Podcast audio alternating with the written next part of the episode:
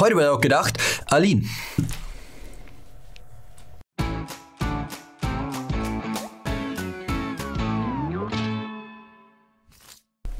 In Berlin gab es diese Woche wieder einen Vorfall an einer Schule.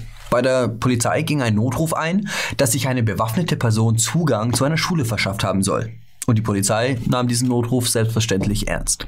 Bei den Zuständen an den Berliner Schulen wundert mich nur noch wenig. Aber ein Amoklauf, das ist schon noch eine neue Stufe der Eskalation. Obwohl die Polizei vorbildlich reagiert hat, gab es wieder mal Kritik. Der Vorwurf, es seien kaum arabisch und türkisch sprechende Polizisten vor Ort gewesen. So konnten die aufgebrachten Eltern nicht beruhigt werden. Ich meine, ist ja auch völlig normal. Wenn ich nicht verstehe, worum es geht, dann ticke ich halt aus. Da kann einmal die Sicherung durchbrennen. Und wir haben Ramadan. Da liegen die Nerven sowieso blank. Berlin. Eine Stadt, die zeigt, dass Integration nicht gleich Assimilation bedeutet. Und so offenbaren kulturelle Gräben unüberwindbare Grenzen. Zustände, die von Sozialwissenschaftlern als Diskriminierung bezeichnet werden. Und diese Diskriminierung betrifft vor allem Muslime und Schwarze. Bei der Arbeitsplatzsuche sind diese beiden Gruppen besonders benachteiligt. Zumindest sehen das Wissenschaftler so. In anderen Kulturen gibt es diese Schwierigkeiten aber nicht. So hat man mit Zuwanderung aus dem europäischen Raum oder auch mit Ostasiaten keine Probleme. Entscheidend sei hierbei nach Meinung der Forscher die von Arbeitgebern wahrgenommene kulturelle Distanz. Das heißt, Ali nix schuld. Schweinerei! Alles voll Scheiß! Sabotage! Ali nix schuld! Was redest du da, Kerl? Chefe, Rohre verstopft! Sabotage! Allahu! Schließlich ist Integration auch keine Bringschuld. Sollen sie doch mal die Allmanns ein bisschen mehr anstrengen. Der Experte für gescheitertes Zusammenleben zwischen Muslimen und Deutschen, Heinz Buschkowski, sieht die Schuld sehr wohl bei den Zuwanderern.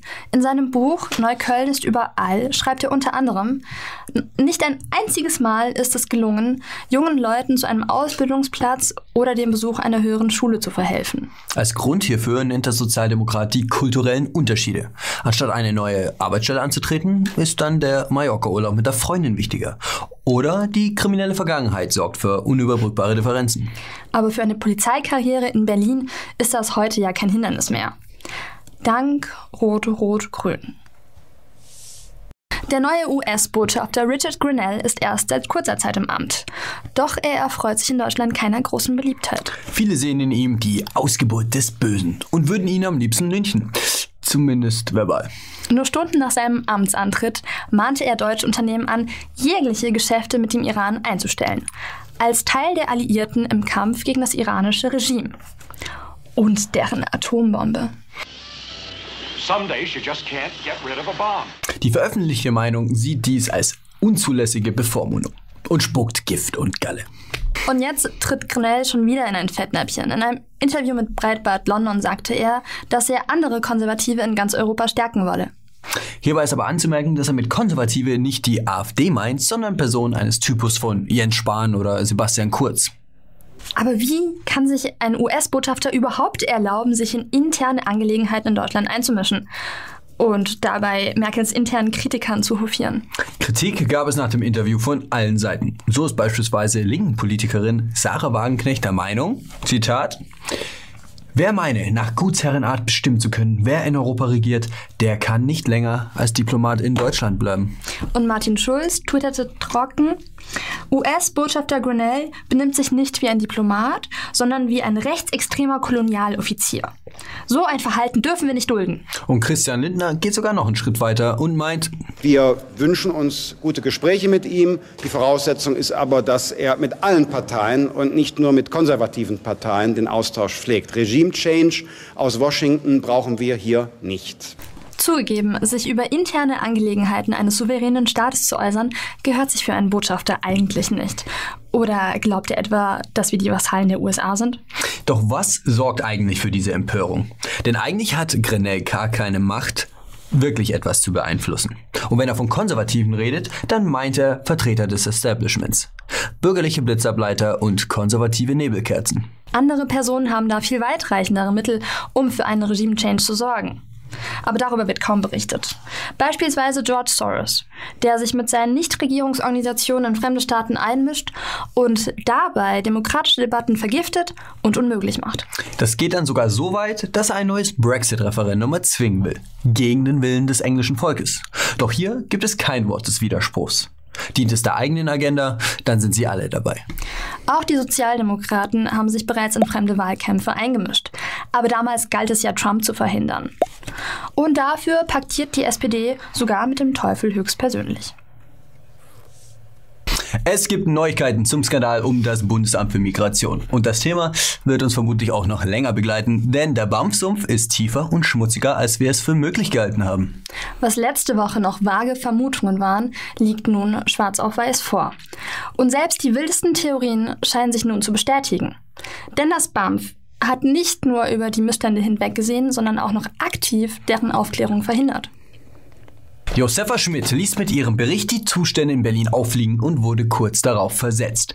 Man erzählt uns aus Gründen der Fürsorge. Doch nun ist bekannt geworden, dass Josefa Schmidts Vorgesetzte ihr mit disziplinarischen Maßnahmen gedroht hatte, sollten noch mehr Details an die Öffentlichkeit gelangen. Man hat also versucht, sie mundtot zu machen. Auch andere Mitarbeiter sprechen nun von einem Klima der Angst. Die Führungsriege versuche, mit Stasi-Methoden undichte Stellen zu finden. Die BAM-Chefin Jutta Kort wird nur als Prinzessin genannt. Keine Bindung und keine Empathie zum Personal. Eine so unbeliebte Präsidentin habe es noch nie gegeben. Dass diese Zustände der Regierung unbekannt waren, daran hat keiner so wirklich geglaubt. Und eine Woche später hat es sich dann auch bestätigt. Merkel wusste seit 2017 von den Missständen. Sie wurde vom damaligen BAMF-Chef Wiese informiert. Er habe in seinem gesamten Berufsleben nie einen so schlechten Zustand einer Behörde gesehen. Peter Altmaier, Merkels Flüchtlingskoordinator, weist jede Verantwortung von sich. Man müsse unterscheiden zwischen der juristischen Verantwortung einzelner Akteure und der politischen Gesamtverantwortung einer Regierung. Das Sagen hatte zwar er, aber rein formal ist das BAMF ja immer noch dem Innenministerium unterstellt und nicht ihm. Die Schlinge um Merkel zieht sich zu. Ihr Schweigen und Altmaiers peinliche Ausreden könnten demnächst nichts mehr helfen. Denn ein Untersuchungsausschuss wird immer wahrscheinlicher. Die Mehrheit der Deutschen dürfte eine gründliche Aufarbeitung der Flüchtlingspolitik brennend interessieren. Was da wohl noch alles zutage treten könnte? Eigentlich kann nur noch eines Merkel retten. Ein sportliches Großereignis von globaler Bedeutung, das die Schlagzeilen dominiert und alle anderen Themen von der Titelseite drängt. Die WM in Russland steht vor der Tür und die Augen der Welt sind auf das sportliche Großereignis gerichtet. Sportlich hat das Turnier auch einiges zu bieten. Frankreich tritt mit einer Mannschaft aus den Kolonien an. Den Brasilianern werden gute Titelchancen eingeräumt. Und auch England und Deutschland zählen zu den Favoriten. Auf die Fans des runden Leders warten spannende Tage. Und doch ist die Stimmung in der Nationalmannschaft getrübt. Bereits im Vorfeld kam es zu unerfreulichen Verquickungen mit politischen Würdenträgern. Der türkische Präsident Erdogan ließ sich unter anderem mit Kindern türkischer Gastarbeiter ablichten. Erdogan mit seinen Jungen. Die Bilder sollten dem türkischen Präsidenten beim Wahlkampf helfen. Doch nicht alle waren so glücklich darüber. Und das bekamen die beiden Fußballer auch deutlich zu spüren. Nach heftiger Kritik durch die Öffentlichkeit wurden sie bei jedem Ballkontakt beim Testspiel mit Österreich ausgepfiffen. Man könnte meinen, dass die Jungs aus dem Vorfall gelernt haben. Doch kurz nach dem Testspiel ließen sich die deutschen Fußballer schon wieder mit einem Despoten ablichten. Nicht nur Erdogan flüchtet sich vor negativen Schlagzeilen, auch Angela Merkel steht das Wasser bis zum Hals. Da kommen die Bilder mit der Mannschaft gerade recht. Es herrscht eine ausgelassene Stimmung.